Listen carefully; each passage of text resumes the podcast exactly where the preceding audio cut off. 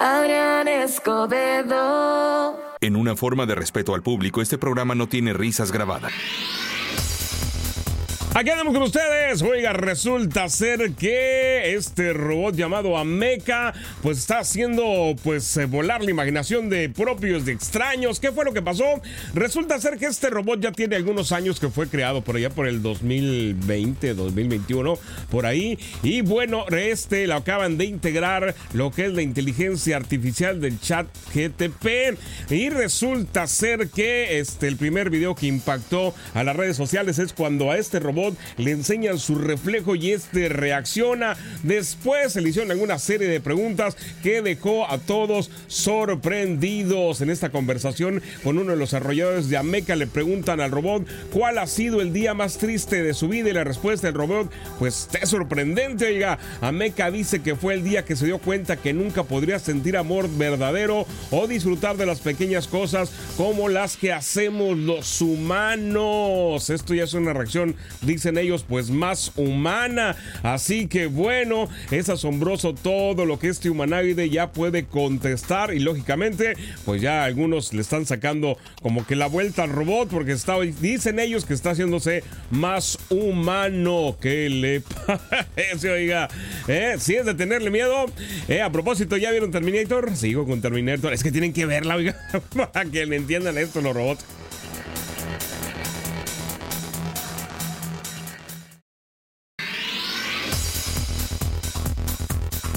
Avanzamos, señores. Bueno, ya ve que hace ratito estábamos hablando del robot este que dio unas respuestas medias acá y la gente sacó de onda. Bueno, pues resulta ser que un robot pues hizo quedar mal al dueño. Oiga, aquí el detalle es que el dueño es Elon Musk.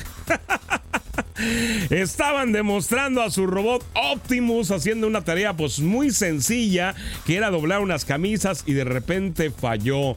El detalle es que esta transmisión la estaban haciendo en vivo por uno de los canales de X y después el video que subieron a la plataforma, ¿qué cree? Lo editaron para que no se vea que el robot se equivocó. Entonces, pues empezaron a ver de que ahí la compañía había editado este video para que se viera que Optimus, que es el robot de Tesla, y se eh, muestre como que hace la tarea correctamente, cuando en la transmisión en vivo se ve claramente que el robot se equivoca varias veces al hacer esta tarea. Hay que recordar que este Tesla Bots o el robot de Tesla es el que se va a poner ya a la venta próximamente y que supuestamente pues va a ser así como que un, un damo robot de compañía. Así que bueno, pues vamos a ver qué pasa con esto de Tesla. ¿Sale?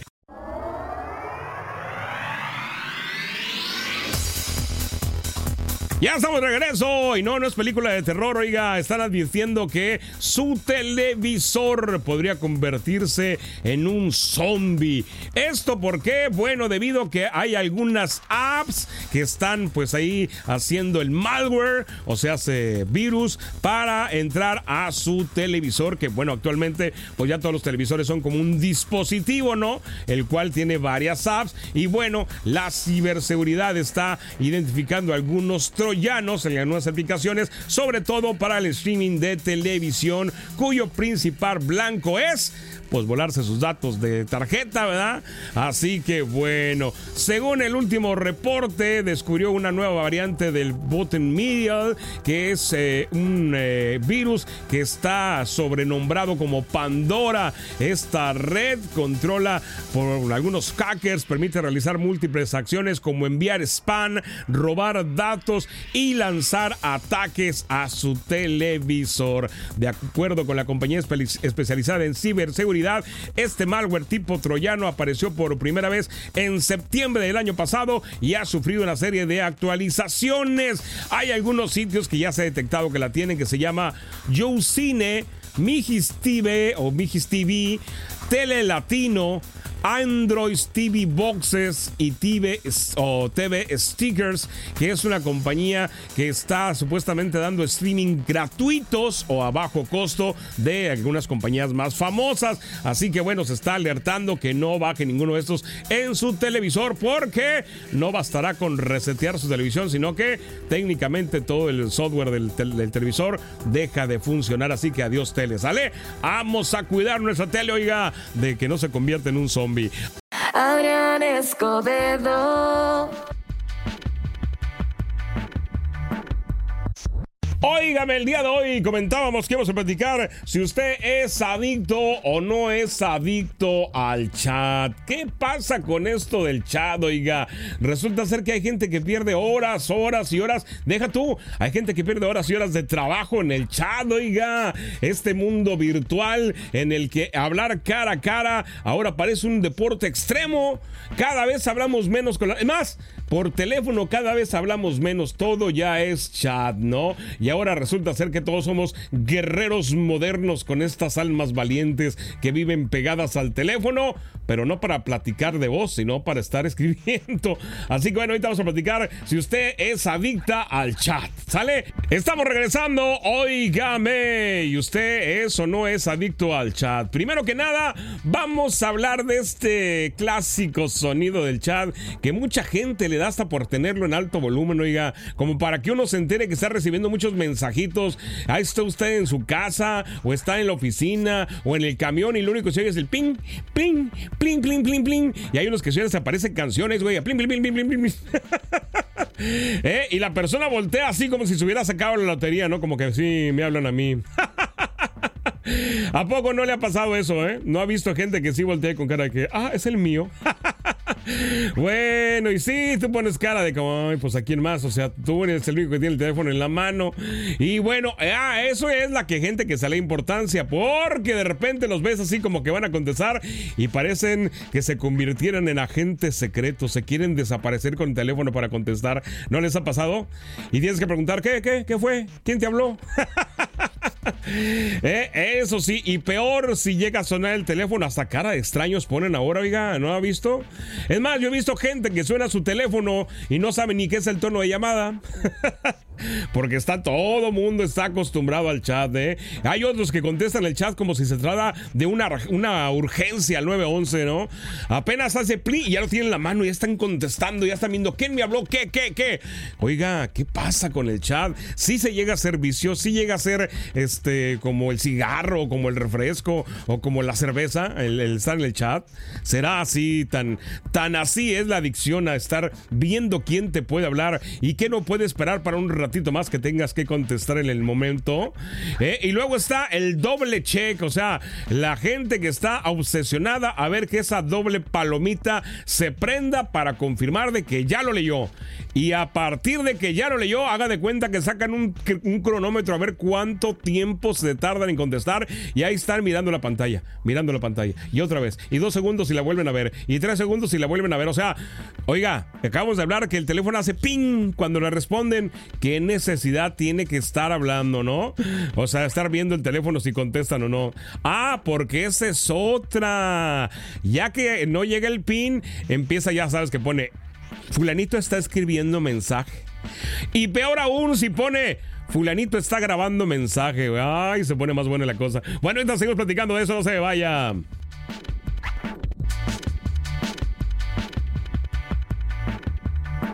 Regresamos, señores. Estamos hablando de esta extraña obsesión que puede convertirse en un. Pues sí, sí, ¿no? Sí puede ser una adicción al chat, sí podemos decir que sea una adicción. Bueno, el estar viendo si te responden, si no te responden, si está escribiendo, si está grabando, si lo que está grabando es un podcast, porque de repente, oiga, dos minutos y fracción para una respuesta, ¿qué es eso, oiga?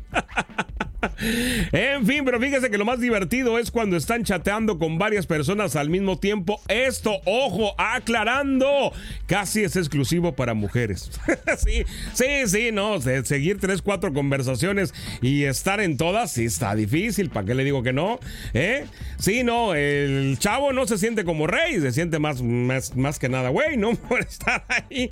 Y las mujeres sí son como la reina de la comunicación moderna, ¿no? Hasta para las cejas y de, ¿eh? ¿qué tal? Eh, fulanita me dice que esto en un chat, pero fulanita me dijo en el otro. Y luego en el otro chat que no está fulanita, me están diciendo, ¿a poco no le ha tocado oír eso?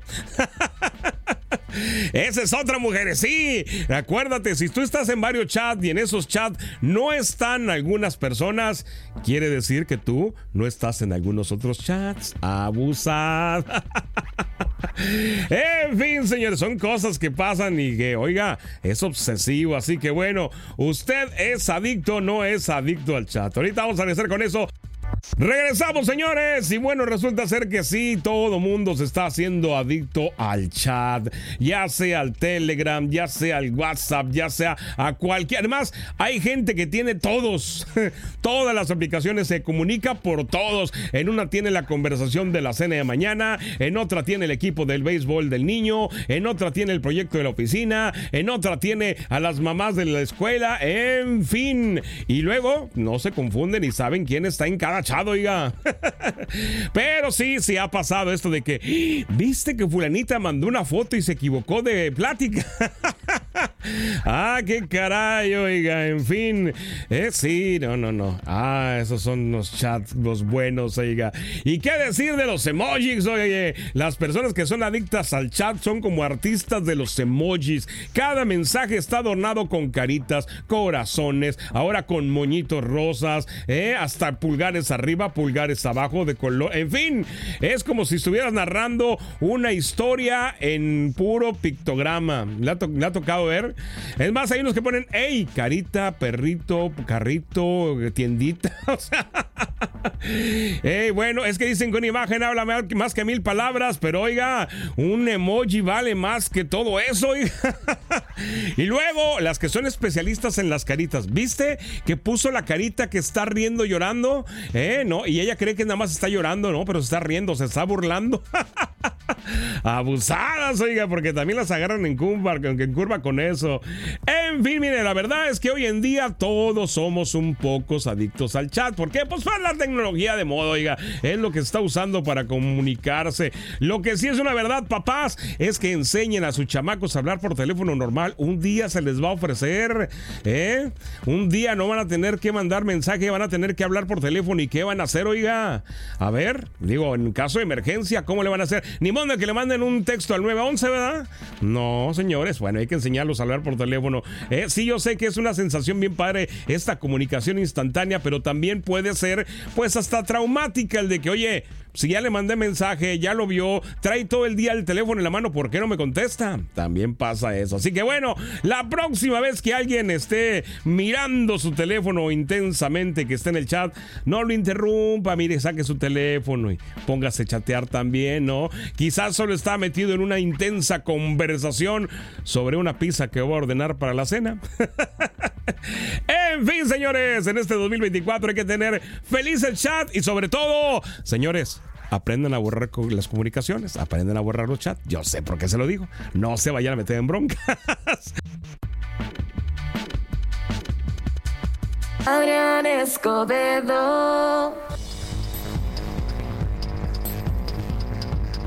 Seguimos con ustedes. Oigan, otra información seria. Resulta ser que China está experimentando una cepa mutante del COVID-19 que dicen que es letal. En las últimas semanas comenzó a reportarse un incremento en los casos confirmados del COVID-19 en países del continente asiático y europeo, lo cual está llevando a países como España que están volviendo a implementar medidas obligatorias como el cubreboca en espacios con gran afluencia de gente. Sin embargo, más allá del punte de casos de la enfermedad, medios de agencias internacionales revelaron información que prendieron las alarmas a nivel mundial. Pues de acuerdo con la información dada a conocer, los científicos chinos se encuentran experimentando en una cepa mutante de este virus. De acuerdo con lo señalado por el medio como The New York Post y Daily Mail, esta nueva cepa en la que están trabajando los científicos de China tiene una tasa de letalidad del 100% según con los resultados que han tenido en la últimas semanas.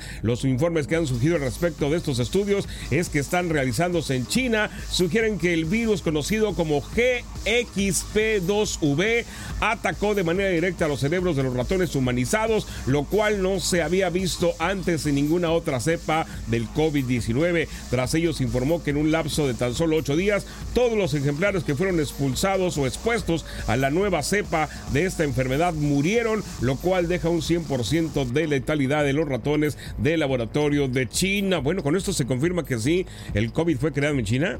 ¿O qué pasa? Bueno, de acuerdo con los eh, que están señalando los científicos, los síntomas por COVID-19 que genera esta nueva cepa en el 2024 en ratones humanizados del laboratorio se ven reflejados efectivamente en los pulmones, huesos, ojos, tráquea y cerebro, lo cual llega a provocar una muerte en un lapso no mayor a los ocho días. Ah, caray, pues que andarán haciendo los chinos, oiga, pues hay que estar pendientes de esta información, ¿le parece? Avanzamos, oiga, a usted le gusta hacer deporte. Imagínese que sale a correr a su parque ecológico favorito y de repente le tiene que correr, pero correr, oiga, porque le empieza a perseguir un oso. bueno, eso le pasó a Isa Gómez, una usuaria de TikTok que compartió este video que es impactante, que ha dejado a muchos seguidores con cara de que a poco sí pasó. Resulta ser que Isa iba corriendo cuando de repente empezó a ir unos ruidos raros atrás de ella, volteó y la estaba persiguiendo un oso negro. El oso lógicamente pensó que ella estaba jugando y la quería perseguir y pues ella lógicamente dijo patitas para qué son y le siguió corriendo. Esto pasó allá en el municipio de San Pedro Garza García en Nuevo León en el Parque Ecológico Chipinque donde mucha gente va a correr por su extensa pista y lógicamente que estás en un bosque todo bien bonito, pero resulta ser que sí, ahora se les apareció este oso. El video ha alcanzado 3 millones de reproducciones en TikTok. Y bueno, aunque a De repente se pone nervioso, ya todo acabó como que en risa nerviosa y logró escapar de este animalito afortunadamente. ¿Qué le parece, oiga? Eh? Eso sí es hacer deporte extremo. Ya estamos de regreso en el reporte OVNI. Te vamos a platicar que dicen que el gobierno y contratistas tienen múltiples naves no humanas que funcionan y sin daños. A ver, platícanos. Corbal afirma. El gobierno de Estados Unidos y los contratistas de defensa poseen múltiples naves no humanas funcionales y sin daños. El periodista de investigación y cineasta Jeremy Corbell ha dicho al Liberation Times que el gobierno de Estados Unidos y los contratistas de defensa poseen en su poder múltiples naves no humanas funcionales, intactas y en buen estado. Corbell comentó. Puedo confirmarles, con conocimiento directo, que tenemos múltiples programas de fenómenos anómalos no identificados actualmente activos. Algunos fueron heredados de esfuerzos heredados anteriores, cada uno con mandatos especializados relacionados con el aspecto de inteligencia no humana del fenómeno. Estos están actualmente bajo la autoridad del Departamento de Defensa, varias agencias de inteligencia aliadas conjuntas de Estados Unidos y contratistas de defensa, incluidos Lockheed Martin y Northrop Grumman. Esas organizaciones tienen en su poder múltiples naves no humanas funcionales y en buen estado, y las han tenido durante mucho tiempo. Los han estado explotando para tecnologías derivadas, dando prioridad al avance de las armas estadounidenses. Esta es la primera vez que Corbell hace referencia a Northrop Grumman en relación con tales supuestos programas. Liberation Times se ha puesto en contacto con el contratista de defensa en tres ocasiones distintas sobre su posible conocimiento de dichos programas, pero no recibió respuesta. En respuesta a las acusaciones, la portavoz del Departamento de Defensa y su oficina de UAP, conocida como Oficina de Resolución de Anomalías de Todos los Dominios, AARO, Susan Goff, repitió la línea anterior del departamento.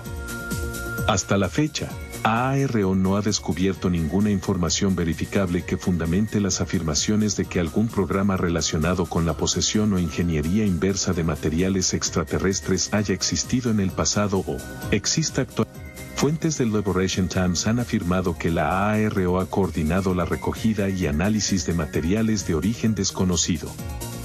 Esto es algo que el Departamento de Defensa no puede negar, a pesar de las repetidas solicitudes del Liberation Times.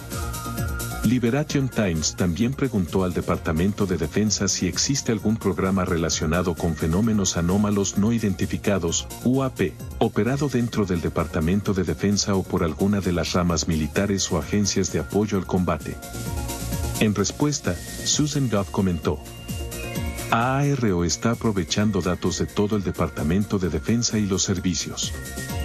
Muchas organizaciones y comandos brindan apoyo directo o indirecto a los esfuerzos de AARO para detectar, identificar y resolver UAP.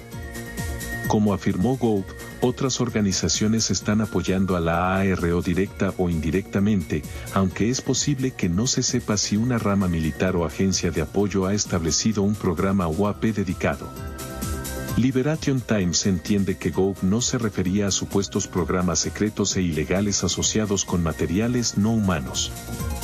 También es importante resaltar que tanto la ARO como el Inspector General de la Comunidad de Inteligencia están investigando actualmente acusaciones de recuperación secreta e ilegal y programas de ingeniería inversa que involucran naves y productos biológicos de origen no humano. Tras la reunión informativa de la semana pasada con el inspector general de la Comunidad de Inteligencia, Thomas Manham, los miembros del Comité de Supervisión de la Cámara de Representantes están actualmente concentrados en tomar el asunto en sus propias manos. Estamos regresando, oiga, platicando de estos datos sorprendentemente interesantes. ¿Usted cuánto cree que podemos durar sin dormir sin que nos pase nada? O sea, estar bien, ¿no? Bueno, resulta ser que el récord lo tiene una persona que se llama Rani Gardner, que pasó sin dormir, escúcheme bien, 264 horas. ¿A cuánto equivale eso? A 11 días, según sin pasarle absolutamente nada, nada más bien alimentada, bien hidratada y pudo aguantar 11 días y ese récord lo tiene y hasta el momento nadie lo ha podido romper. ¿Qué le parece, oiga? Eso sí fue desvelarse Óigame, yo le quiero preguntar a toda esa raza que anda en ese rollo, que la inclusión y que todos somos iguales y que si el hermane y que si todo aquello y que si los colores y que... ¿Qué, qué parte de la inclusión ven ustedes ahí donde aprenden, por ejemplo, lenguaje de señas? O mire, más fácil, ¿en qué parte de la inclusión realmente incluimos a todo mundo? ¿Por qué le estoy comentando esto? Por esta historia de cuatro amigos que se unieron para abrir una pizzería porque nadie les daba trabajo. ¿Sabe por qué nadie les daba trabajo? Ahorita se lo platico, no se vaya. Estamos de regreso con ustedes, Game. Estamos platicando de esto de la inclusión y que todo el mundo cree y ve que todos sean iguales y que se traten bla bla bla bla bla. En fin, eso simplemente queda en un rollo bien bonito cuando no se hacen las cosas como deben de ser. Platicábamos cuánta de esta gente de la inclusión ha hecho, por, eh, por ejemplo, aprender lenguaje de señas, ¿no? Que se a ser inclusivo. Bueno, ¿a qué sale todo esto? Pues resulta ser que cuatro amigos se tuvieron que juntar para abrir un negocio porque nadie les daba trabajo. ¿Por qué cree que nadie les daba trabajo? Porque estas cuatro personas tienen el síndrome de Down, así como lo oye. Este grupo de amigos argentinos con síndrome de Down abrió una pizzería después de que nadie los contratara. Dicen que el mundo laboral es todo un reto para cualquier tipo de perfil, incluso para las personas con maestría o con demasiada experiencia, pues los puestos que ofrecen usualmente buscan cubrir muchas tareas con muy poco dinero a cambio. Por otro lado, las personas con poca experiencia pueden aspirar a un sueldo que difícilmente alcanzarán para pagar la renta y estilo de vida, pero esto cambia cuando usted llega a tener alguna diferencia. Y aquí entran únicamente eso, si no entran los perjuicios sociales. Y esto dicen que fue un factor determinante para que estos cuatro amigos tuvieran que abrir su propio negocio, el cual es todo un éxito allá en Argentina, que esta le pusieron una pizzería que dicen ellos que la hacen con mucho amor y que atienden a todo mundo. Así que señores, ¿eh? ¿dónde está la inclusión? Decía yo. ¿Eh? Así que hay que juntarse con los de uno mismo, oiga, para hacer negocio. Hágame el favor, ¿qué le parece? Avanzamos, señores, y sí, resulta ser que ahora el Gmail le va a permitir saber cuándo un mail fue leído, así como en el WhatsApp, así como en el Telegram, que le avisan que ya leyeron su mensajito. Bueno, pues ahora esta plataforma de Gmail tiene la confirmación de lectura limitada solo por algunos usos, por lo que si tu correo no entra en alguna de estas áreas es posible que no la puedas activar. Dicha herramienta, la función solo puede ser usada para las áreas educativas y profesionales. Nah, pues así que chiste, oiga. Eh, quedando fuera del alcance de los usuarios del servicio servicio estándar de email. Nah, pues qué chiste. El chiste es que fuera para todos. Bueno, se supone que después la van a poner para todo mundo. Por lo pronto, ahorita nada más está en lo educativo y profesionales. Tienes que cumplir estos requisitos para poder activar la confirmación de lectura. No, pues ya para qué, ¿verdad? Digo, deberían de ponerlo para todos. Digo, es una buena herramienta para decir, sí, sí te llegó, ¿no? ¿Cuál que no te llegó? Y a veces, es que no me llegó tu mail. Es que, este, mándamelo otra vez. ¿Le ha pasado? Sobre todo cuando mandas a... No, bueno, este, hay que checar eso. o si no, pues abrir una cuenta, ¿no? De estas, este, educativas o profesionales. Que bueno, tienes que pertenecer a un centro educativo o bien cumplir algunos requisitos para que te puedan dar una, este, profesional. Digo, para algunas empresas, pues le valdría la pena tenerla, ¿no? Para saber que sí están llegando sus mails y confirmar. Estamos regresando. Vamos a platicar esta historia de Ana Bellisario, una joven de 20 años con alergia severa a los lácteos que falleció después de ingerir un tiramisú promocionado como vegano en la cadena de hamburguesas Vegas Flower Burger en Milán. A pesar de revisar la etiqueta, la víctima sufrió una reacción alérgica grave debido a la presencia de tazas lácteas y de algunos otros productos que, bueno, eh, complicaron esta alergia de esta mujer en este postre. Su suministrado por la de esta empresa hamburguesera allá en Milán. Y ahorita pues traen una bronca porque están revisando todos los productos que dicen ser veganos y que a la hora de la hora pues no son tan veganos. Oiga, ¿qué le parece? Avanzamos es más aquí en de Latin.